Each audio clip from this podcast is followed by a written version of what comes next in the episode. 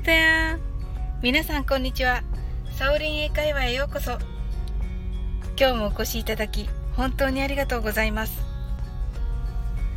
今回は38回目の放送です。いつもいいねやコメントをありがとうございます。大変励みになっております。いいねをいただいた方の放送は必ず聞きに行かせていただいております。皆さん素晴らしくて、いつも感心しながら聞いています。ありがとうございます。この番組はお好きなことをしながら耳だけこちらに傾けていただく聞くだけ英会話をコンセプトにお送りしています。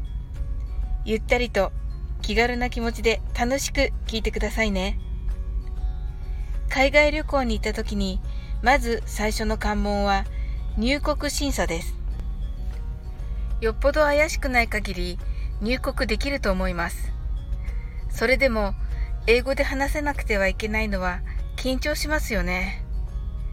私がカナダに入国した際は良かれと思ってでしょうが日本語と英語を織り交ぜて聞かれてそれもパスポートを旅券と言われてとても困った思い出があります。その入国審査では必ず何の目的で何日滞在しますか？という質問をされます。目的は観光で10日間ですと言いたいあなた。何と答えますか？観光はサイトシーイングと言います。カタカナだとサイトシーイングです。サイトというのが景色、シーイングは見ることです。10日間は10 days です。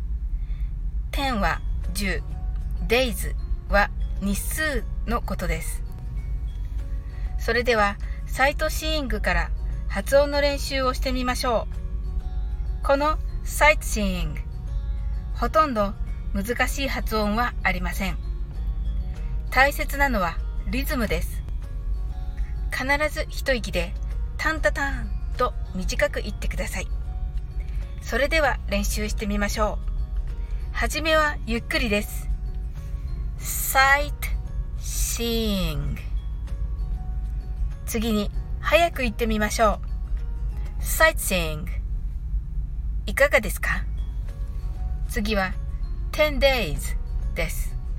こちらも発音に気をつけるところはほとんどありません。ただ、10 day ではなく days と最後に図をつけてください。10 days の図は日本語の図と発音せずにさりげなく息と一緒にそれっぽい濁音を発音してください。このような感じです。10 days それでは発音の練習をしてみましょう。はじめはゆっくりです。10 days 次に早く言ってみましょう。10 days それでは sightseeing と一緒に言ってみましょう。はじめはゆっくりです。sightseeing 10 days 次に滑らかに言ってみましょう。Sightseeing 10 days いかがでしたか？少しいつもより長めでしたね。ところが、これをダジャレにすると簡単に覚えることができます。Sightseeing 10 days のダジャレは、斉藤さんという方が営む寝具店にですをつけて斎藤寝具店です。となります。これ、天才的なダジャレですよね。それでは、ダジャレバージョンも練習してみましょう。少し早口で言うのがコツです。斎藤寝具店です。斎藤寝具店です。次回、海外旅行に行くときはこの斎藤寝具店ですを思い出して入国審査を乗り越えてください。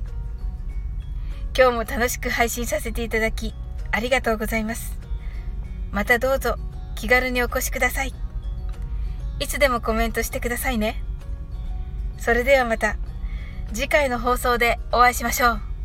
See you!